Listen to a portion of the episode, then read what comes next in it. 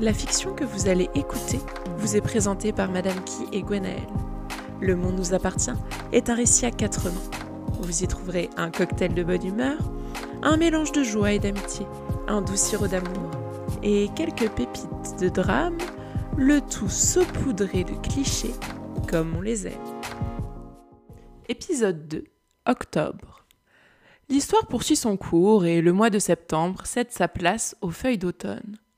La ville se teinte de couleurs orangées et les premières fêtes étudiantes sont organisées. Notre groupe d'amis se prépare justement pour assister à l'une d'entre elles.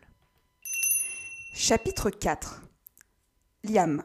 La première semaine de cours s'était bien déroulée. Liam et le reste de ses amis s'étaient peu à peu réhabitués à retourner sur le campus chaque matin. Il était en train de se dire qu'il allait devoir sérieusement se mettre au travail cette année, s'il voulait obtenir son diplôme, lorsqu'il enfourcha sa moto pour rentrer chez lui. Cali se glissa derrière et ferma la sangle de son casque avant qu'il n'allume le compteur. Le moteur ronronna et Liam fit tomber la béquille pour laisser la bécane partir dans les rues de la ville. Le vent se mit à fouetter leur visage et il profita des sensations offertes par la vitesse. Enfin, la vitesse imposée par le code de la route et par son frère, qui semblait penser que le code n'était pas assez rigide et passait son temps à lui demander de ralentir. Il allait beaucoup plus vite lorsqu'il pouvait faire des courses de vitesse avec Alec sur les grandes routes désertiques de l'état d'à côté. Là-bas, il pouvait se laisser aller, ne plus penser à rien, et juste profiter du paysage qui défilait avec son meilleur ami. Au souvenir de ce dernier, un sourire barra son visage. Alec avait cité Flaubert. Il n'en revenait pas. À force de traîner avec Stacy et Cassie, ils avaient fini par emmagasiner des connaissances littéraires malgré eux. Un comble. En tout cas, une chose était sûre, son meilleur ami savait comment lui remonter le moral, et il devait avouer qu'il avait sacrément bien géré avec la blondinette à lunettes. Un vrai séducteur dans l'âme. En plus, il avait même réussi à réutiliser des astuces de Stacy et Cassie. Se montrer fuyant, accepter l'autre comme il est, parler littérature, se montrer prévenant, mais pas trop. Impressionnant. Finalement, peut-être qu'ils pouvaient parfaire leur art de la drague grâce à leurs deux amis. Personnellement, il était prêt à s'investir dans n'importe quelle assos féministe si le fait de distribuer des tracts pouvait lui permettre de ramener plus de donzelles. À cette pensée, son sourire s'agrandit. Il finit par laisser les rues bondées de la ville, encadrées par des immeubles vertigineux, surmonter d'énormes panneaux publicitaires allumés de jour comme de nuit, et s'engouffra dans une rue qui menait tout droit vers la banlieue pavillonnaire dans laquelle il résidait. Le quartier aurait pu servir de décor à Desperate Housewives si Hollywood avait bien pu sortir de son studio pour faire du cinéma en plein air. Leur maison était la dernière de la rue. C'était un parfait mélange entre du bois et de la pierre. Leur mère l'avait achetée lorsqu'elle n'était encore qu'une ruine et avait fait appel à l'un des plus grands architectes à la mode dans les années 2010 pour la restaurer. La ville où ils résidaient était encadrée par une grande forêt, et leur maison se trouvait au centre d'un vaste parc composé d'une pelouse vert sapin au milieu de laquelle se tenaient de grands pins dont les cimes s'élevaient vers le ciel. Liam n'était pas particulièrement attiré par la nature, mais il appréciait le cadre naturel. Pour lui, la maison était située dans un quartier beaucoup trop calme. A l'inverse, Kali trouvait du réconfort dans ce lieu, même si c'était aussi l'endroit houleux qu'il partageait avec leur mère. Cette dernière était une artiste, assez égocentrique, pour qui sa carrière passait avant tout. Liam la comprenait, car lui aussi désirait mettre sa vie au service de son ambition mais son jumeau avait beaucoup plus de mal avec ça. Kali. Kali descendit de la moto et rendit son casque à son frère. Il ne s'était pas adressé la parole depuis qu'ils avaient quitté l'université, mais son regard fut attiré par le mot inscrit sur la moto, et il ne put s'empêcher d'éclater de rire, brisant ainsi la glace qui s'était formée entre eux. Jolie déco. Ne te moque pas C'est un cadeau de Cassie et j'imagine? Pertinent d'avoir collé ça ici. Tu ne risques pas de l'oublier au moins. Liam voulut lui jeter une branche sur la tête, mais son frère s'était déjà éloigné et caressé avec affection le tronc d'un des arbres. Il adorait cet endroit. Et c'était bien l'une des seules choses qu'il partageait en commun avec sa mère. Le goût de la nature. Liam ignorait si cette dernière aimait vraiment la nature ou si elle voulait juste être à la mode. Car après tout, c'était hyper tendance de vivre dans des maisons écologiques. L'ancienne ruine avait été restaurée à l'aide de matériaux principalement composés d'un mélange de chêne, de frêne et de pin. L'ensemble formait un mixte entre un chalet canadien et une ferme écossaise. Il poussa la porte de l'entrée, suivi par Liam, et pénétra dans un grand salon ouvert sur une immense baie vitrée qui donnait sur le jardin et également sur un petit étang aménagé par Franck. D'ailleurs, en parlant du loup, Bonjour les jumeaux Alors cette journée de cours Intéressante, répondit Cali. Ennuyeuse, répondit Liam dans le même temps. Mais il y avait de jolies filles. Ah, le plus important, n'est-ce pas? Franck accompagna sa réponse d'un clin d'œil. Cali leva les yeux au ciel et laissa son père et son beau-père dans le salon pour aller dans sa chambre. Il ne détestait pas Franck, à proprement parler, mais il ne l'appréciait pas non plus. En fait, il le considérait comme trop tendance et n'aimait pas qu'il joue la carte de l'amitié avec eux. Devinez comment sa mère l'avait rencontré. Eh bien, il n'était nul autre que l'architecte de la maison. Cali grimpa les escaliers en bois, en laissant sa main reposer sur la rambarde, et accéda à un petit palier qui menait sur plusieurs pièces. Il marcha jusqu'au fond du couloir et se retrouva face à une grande vitre qui donnait sur l'extérieur. De chaque côté, deux portes blanches se faisaient face. Celle de gauche menait à la chambre de Liam, et celle de droite à la sienne. Il entra et fut accueilli par un univers sobre composé de peu d'objets, mais de plusieurs dizaines de livres incrustés partout sur des étagères, vissées sur les murs. Ces dernières n'étaient pas droites, car la maison devait refléter l'aspect même d'un arbre et s'imbriquer dans la nature. C'était un peu comme vivre à Faucombe, chez les elfes de Tolkien. Kelly était sûr qu'il s'y serait senti très bien s'il avait pu vivre dans un univers de fantaisie. Il posa son sac sur son bureau en bois et entra dans la petite salle de bain accolée à la chambre. Après s'être mis de l'eau sur le visage, il rejoignit son lit et s'allongea pour se plonger dans ses pensées. Il allait devoir se préparer pour la fête de ce soir. La perspective de se mêler à un flot d'étudiants ne l'enchantait guère, mais celle de revoir Valentin le faisait sourire. Après tout, peut-être qu'il était temps pour lui d'assumer un peu qui il était, plutôt que de passer son temps à se cacher. Stacy. Stacy laissa Erendir et Cassie devant la bibliothèque en leur promettant de les rejoindre vite pour la soirée. Alistair l'accompagna jusqu'au centre-ville, avant de la laisser devant la devanture d'un magasin Nike. Tu rentres au foyer? demanda-t-elle. Oui, je vais voir s'il me reste quelques vêtements pour ce soir ou si les autres se sont déjà servis. Tu veux pas venir chez moi? T'inquiète, dans une semaine j'aurai ma chambre. Et puis, tu sais, je râle, mais c'est pas si terrible là-bas. Et si tu veux de nouveaux vêtements, je n'aurai qu'à fouiller dans le placard de mon voisin. Il s'enfuit en sifflotant et en sautillant. Stacy demanda si c'était la perspective d'avoir bientôt son futur chez lui qui le rendait si heureux, ou celle de voler l'un de ses camarades. Elle tourna à l'angle d'une rue et se retrouva devant un immeuble d'une vingtaine d'étages, à la façade rouge orangée, encadré par des escaliers de secours en fer forgé. Le hall d'entrée n'était pas très large, et certaines des boîtes aux lettres vomissaient du courrier sur le sol. Stacy ouvrit celle de ses parents et jeta un coup d'œil au courrier reçu, avant d'appuyer sur le bouton de l'ascenseur et d'entrer dans la cage. Une fois parvenue au quinzième étage, elle traversa le couloir jusqu'à rejoindre l'appartement, où elle vivait depuis ses douze ans avec sa mère et son père. Il n'était pas encore rentré, ce qui ne l'étonna guère. Ses parents étaient commerçants et tenaient un restaurant au coin de la rue. C'était une sorte de bar à cupcakes dans lequel on pouvait venir boire des cafés, du thé, du chocolat chaud, tout en dégustant des pâtisseries. Sa mère s'occupait des gâteaux, tandis que son père se prenait pour un torréfacteur laitier. Quand elle était petite, il tenait un restaurant de poissons, sur la côte Est, en Floride, avant de déménager en Californie. La jeune femme était soulagée qu'ils aient changé de concept car l'odeur des muffins était nettement plus alléchante que celle du poisson frit. Elle traversa l'appartement sans s'intéresser à la déco. Le fournisseur officiel de ses parents n'était d'autre que le grand suédois Ikea. C'était limite s'il n'aurait pas pu s'installer dans le magasin. Remarque, ça aurait été pratique. Elle aurait pu changer de concept et de lit tous les soirs. Elle entra dans sa chambre, décorée avec soin par des posters et des mangas, et se jeta sur son lit en écrasant la tête de Yuki, l'un de ses personnages préférés. Elle s'était à moitié endormie en relisant Fruit Basket pour la dixième fois cette nuit, ce qui expliquait son retard de ce matin. Après une rentrée, elle ouvrit son placard et soupira en constatant l'état lamentable dans lequel se trouvaient ses vêtements. Cassie ferait certainement une syncope si elle entrait dans sa chambre et voyait l'état de ses habits. Alec.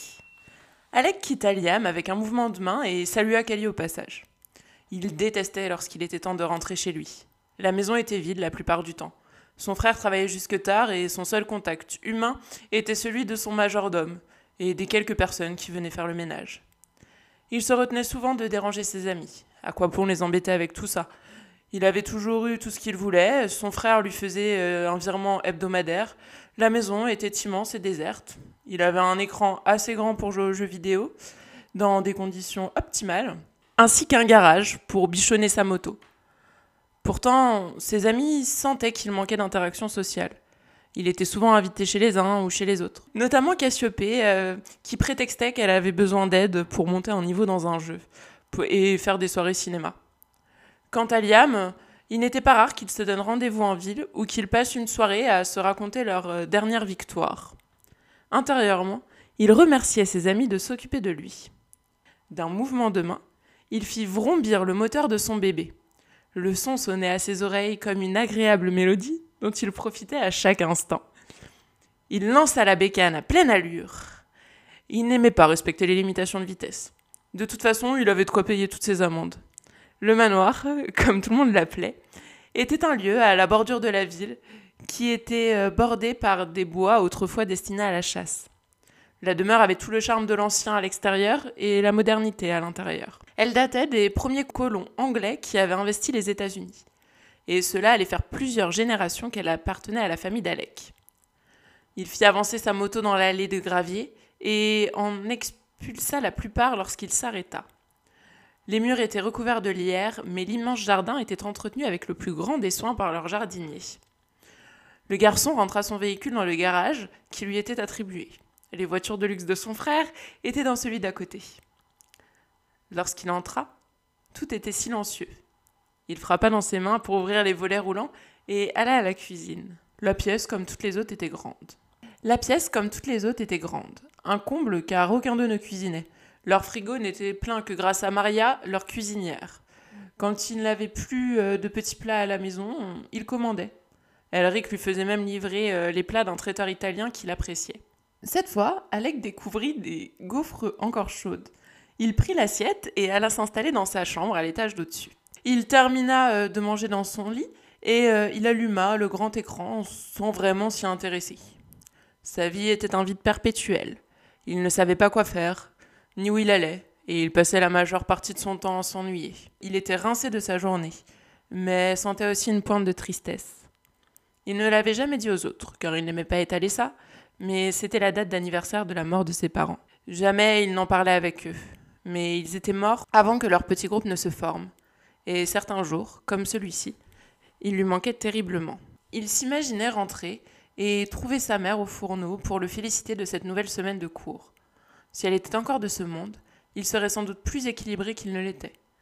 Il pourrait la prendre dans ses bras et lui annoncer fièrement ce qu'il voulait faire de sa vie. Au lieu de quoi, euh, il euh, scrolla sur Netflix à la recherche d'un film qu'il voulait voir, tout en mangeant euh, ses gaufres faites par la cuisinière. Avec un message humoristique, il envoya la photo de son assiette à ses amis, comme s'il avait devant lui la plus belle des vies.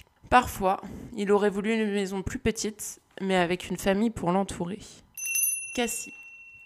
Cassiopée les ramena à bon port. Leur nouvelle maison était dans un quartier pavillonnaire. Elle était moins grande que l'ancienne, mais ils avaient chacun leur chambre. L'endroit n'avait rien d'extravagant. Ils avaient un petit jardin à l'avant et encore aucune décoration sur le porche. La voiture de leur père était déjà là. Il avait dû rentrer plus tôt pour défaire quelques cartons. Quant à Cristal, euh, elle ne voyait pas son vélo. Ils descendirent pour rejoindre la maison en pleine anarchie. Ils embrassèrent leur père qui était accoudé au bar de la cuisine avec un café et de la peinture sur ses vêtements. Cassie jeta son sac sur le divan et alla se servir un jus d'orange. Alors, cette première semaine? Airendir se laissa tomber sur une chaise. Tout cela l'avait épuisée. Épuisante mais enrichissante. D'ailleurs, on n'a pas trouvé le temps de te l'annoncer, mais Cassie a fait la rencontre d'un garçon en début de semaine. La concernée foudroya son frère du regard. Mais leur père eut un sourire amusé. Et qu'a-t-il de si particulier pour que ma fille s'intéresse à lui? Ce garçon s'appelle Merlin et il étudie la littérature. Pour le moment, il m'a juste donné un prospectus pour une fête. Elle s'assit sur le bar tout en grignotant des gâteaux qu'elle avait trouvés dans une des caisses. Merlin, il compte te donner Excalibur? Les deux hommes de la maison éclatèrent de rire. Et même si elle voulait leur en vouloir, c'était impossible. Elle se contenta de rire avec eux. Ah, je comprends pourquoi tu t'entends si bien avec Liam et Alec. Vous avez le même humour. Son père termina son café d'un trait et lui ébouriffa les cheveux. L'essentiel, c'est que mes enfants soient heureux. Il lui embrassa la joue et alla frapper dans la main de son fils. Cassie était heureuse d'avoir choisi de vivre avec lui. Elle aimait profondément sa mère, mais cette dernière était une femme occupée qui assista à de nombreux événements. Le divorce de ses parents s'était très bien passé, car ils étaient d'accord sur tout. Il leur avait expliqué qu'ils ne parvenaient plus à s'entendre comme un couple et qu'ils ne s'aimaient plus. Même dans cette situation, sa mère était parfaite. Gabrielle ne faisait jamais une seule fausse note et attendait la même chose de ses filles. Et quand Cassiopée suivait son modèle, Cristal faisait tout pour s'en éloigner. Oh, physiquement, elles se ressemblaient. Deux jolies blondinettes avec des yeux bleus. Sur les photos, ça rendait bien. Dans la réalité, elles ne pouvaient être plus différentes. Pour son entrée en seconde, Cristal avait coupé ses cheveux et décidé d'entendre une partie en rose. Cela lui allait très bien d'ailleurs. Parfois, Cassiopée aurait aimé pouvoir se sentir aussi libre. Et même si elle critiquait beaucoup Alec et Liam, elle leur enviait leur totale désinhibition. Elle rejoignit sa chambre pour y poser son sac. Elle changea de vêtements et opta pour un short blanc et un débardeur jaune. Cassiopée entreprit de ranger ses cartons et d'aménager sa chambre. Elle voulait déplacer le lit et le bureau pour pouvoir s'organiser un espace de travail. Aerendi rentra tandis qu'elle rangeait ses vêtements. Elle fronça les sourcils en voyant sa mine déconfite. Qu'y a-t-il? Elle l'invita à s'asseoir sur son lit en poussant un tas de vêtements qui s'y trouvaient. J'ai eu ma mère au téléphone. Je devais passer mes vacances avec elle, mais elle vient d'annuler. Cassiopée passa un bras autour des épaules et serra son frère contre elle. Ils parlaient peu de leur situation familiale qui pouvait paraître dissonante aux yeux des autres. La mère d'Aerendir avait appris sa grossesse alors que son père et elle s'étaient séparés quelques mois plus tôt. Par le plus grand des hasards, Gabrielle, la nouvelle compagne de son père, était elle aussi enceinte à ce moment-là? Dès qu'il était né, la mère d'Aerendir l'avait laissé à son père, car elle ne voulait pas d'enfant. Leur père avait donc pris en charge son fils, et ils avaient été élevés ensemble, jusqu'à ce que la garde partagée soit prononcée. Dès qu'Aerendir avait été plus grand, sa mère l'avait laissé sur le carreau, préférant la compagnie des hommes et du luxe. Il avait donc emménagé avec tout le monde, il considérait Gabrielle comme une seconde mère, elle qui avait tant fait pour lui. Malgré le divorce, elle les voyait toujours tous les trois, et il était un membre à part entière de sa famille. Le frère et la sœur s'allongèrent l'un contre l'autre. Bientôt la porte claqua, et laissant entrer Cristal qui se jeta sur eux avec son entrain habituel. Elle se serra contre son frère et entreprit de leur raconter son premier mois en tant qu'élève de seconde et à quel point elle aimait le lycée. En plus, je crois que j'ai des super profs. Certains m'ont même dit de vous dire bonjour. Cassiopée redressa la tête. J'espère que tu seras sage, hein. Autant que je le peux. Mais tout le monde ne peut pas être aussi parfait que vous. Cristal tira la langue. Elle et Cassiopée passaient leur temps à se chamailler pour des broutilles. C'était comme s'il leur était impossible d'être d'accord sur quelque chose. L'une disait blanc, l'autre noir, puis finalement ça finissait en hurlements. Mais dès qu'ils avaient besoin les uns des autres, elles arrivaient à trouver un équilibre et une complicité. Alistair. Alistair glissa sa carte magnétique dans l'interstice prévu à cet effet et poussa la double porte. Il fut aussitôt accueilli par un long couloir au mur recouvert d'une peinture jaune moutarde, digne de figurer dans le plus grand livre des horreurs. À une époque, il s'était mis en tête de le repeindre. Lui et quelques garçons avaient pris des bombes de peinture, mais ses camarades de chambrée avaient préféré taguer le mur de signatures stupides et de symboles obscènes plutôt que de réaliser des fresques artistiques. Résultat des courses, l'ensemble ressemblait plus à un tableau cochon et grossier qu'à une œuvre d'art. Le jeune homme aux dreadlocks ne s'attarda pas longtemps dans l'entrée et déboucha rapidement dans une grande salle commune. Au fond, l'évier de la cuisine débordait de vaisselle que les éducateurs leur avaient demandé de laver la semaine dernière. Comme le lave-vaisselle était en panne et que chaque jour un pensionnaire différent était censé faire la vaisselle en attendant qu'il soit réparé, Chacun attendait simplement que son jour soit passé pour refiler le travail à l'autre. Et donc, la vaisselle n'était jamais faite. Le sol n'avait pas été lavé depuis plusieurs semaines, et des vêtements et objets s'amoncelaient un peu partout. Deux filles en âge d'être au collège étaient vêtues de mini-jupes et s'amusaient à se farder de maquillage, tandis que trois garçons faisaient une partie de FIFA sur la dernière Xbox. Alistair s'arrêta quelques instants pour les observer. Il ne le disait jamais à ses amis, parce qu'il jouait toujours le mec optimiste, simple, à la cool, pour qui tout va bien, mais en fait il n'en pouvait plus d'être ici. Il ne se souvenait plus du nombre de foyers où il avait vécu, ni des visages des familles d'accueil où il était allé.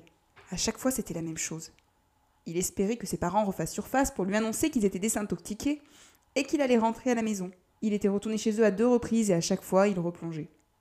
C'était à cause de ça qu'ils avaient perdu Oriane. Comme sa petite sœur était là, ils pouvaient se soutenir l'un et l'autre.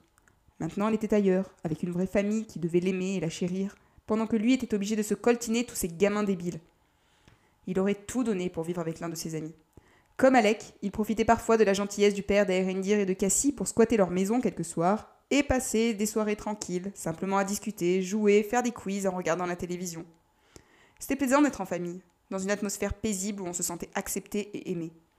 Aerendir et Cassie avaient la chance d'appartenir à une famille aimante et il leur enviait ça. Heureusement qu'il les avait dans sa vie, et qu'Aerendir le nourrissait, sinon il serait sans doute déjà mort de faim. Lorsqu'il poussa la porte de sa chambre, il s'arrêta net en découvrant une gamine d'à peine 14 ans, assise entre les jambes de Tom, un autre pensionnaire plus âgé, qui lui caressait les cuisses d'un air sensuel. Alistair sentit la colère menacée de l'emporter sur son pacifisme olympien. Non mais je rêve Tu fais quoi là Je vois pas de ce qui te dérange. Primo, vous êtes dans ma chambre. Et sur mon lit. Secondo, elle a 14 ans, bordel. Je fais ce que je veux de mon corps. T'as rien à me dire.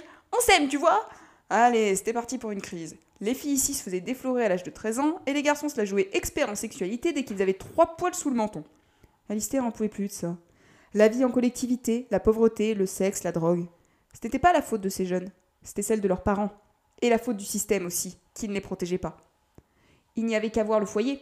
Où étaient les éducateurs? Ils passaient une fois par jour, n'arrivaient jamais à se faire respecter, puis disparaissaient en laissant des mineurs livrés à eux-mêmes.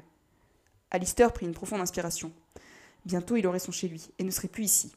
D'une certaine façon, il était soulagé. Et de l'autre, il était en colère et désespéré, à l'idée de laisser ses gamins livrés à eux-mêmes dans une telle misère. Vous faites chier, dit-il en récupérant son sac qui traînait sous son bureau, et en fourrant tous les vêtements qui se trouvaient dans son placard à l'intérieur. Tu te barres? demanda le gamin. Ouais, c'est ça, je me barre. Faites ce que vous voulez dans ma chambre. Il franchit la porte, décidé à ne plus jamais revenir. Puis, malgré lui, il s'arrêta au milieu du couloir, ouvrit son sac, fit demi-tour et jeta un préservatif sur le lit. Je te préviens, tu la respectes, tu es doux, tu la brusques pas, vous vous protégez, et si elle dit non, tu t'arrêtes, compris? Sinon, je t'assure que je reviens et je te pète la gueule. Il sortit en claquant la porte. Ses amis ne l'auraient pas reconnu. Ses mains tremblaient, comme à chaque fois qu'il se trouvait au foyer. Il repassa devant la salle commune et quitta l'immeuble. Le soleil de la fin d'après-midi inonda son visage. Tant pis pour cette dernière semaine, il trouverait bien un endroit où dormir. Les parcs, c'est confortable la nuit, non? Il attrapa la dernière cigarette qui lui restait, l'alluma et tira une taffe. Aussitôt, il se sentit mieux, et ses mains cessèrent de trembler. Était-ce un effet du manque? Non, il avait seulement besoin d'oublier sa vie misérable. Il s'éloigna et s'assit sur un banc. Cassie avait dit qu'elle viendrait le chercher. Il lui restait encore un peu de temps pour remettre son masque et afficher un sourire. Stacy. Stacy choisit un haut à bretelles, noir et argenté, et ajouta un slim pour parfaire le tout. Elle noua ses cheveux en un chignon sur sa tête, pas trop serré pour ne pas avoir l'air d'être trop sévère, et laissa des mèches retomber devant ses yeux noisettes. Elle ajouta ensuite une touche de rouge à lèvres et de crayon noir, puis s'observa dans le miroir. Peut-être qu'elle allait rencontrer un garçon ce soir, comme Cassie. Elle admirait sa meilleure amie pour la facilité avec laquelle elle nouait des relations. Cassie était si gentille et si avenante. Avec sa spontanéité et son côté bourrin, Stacy faisait peur aux garçons.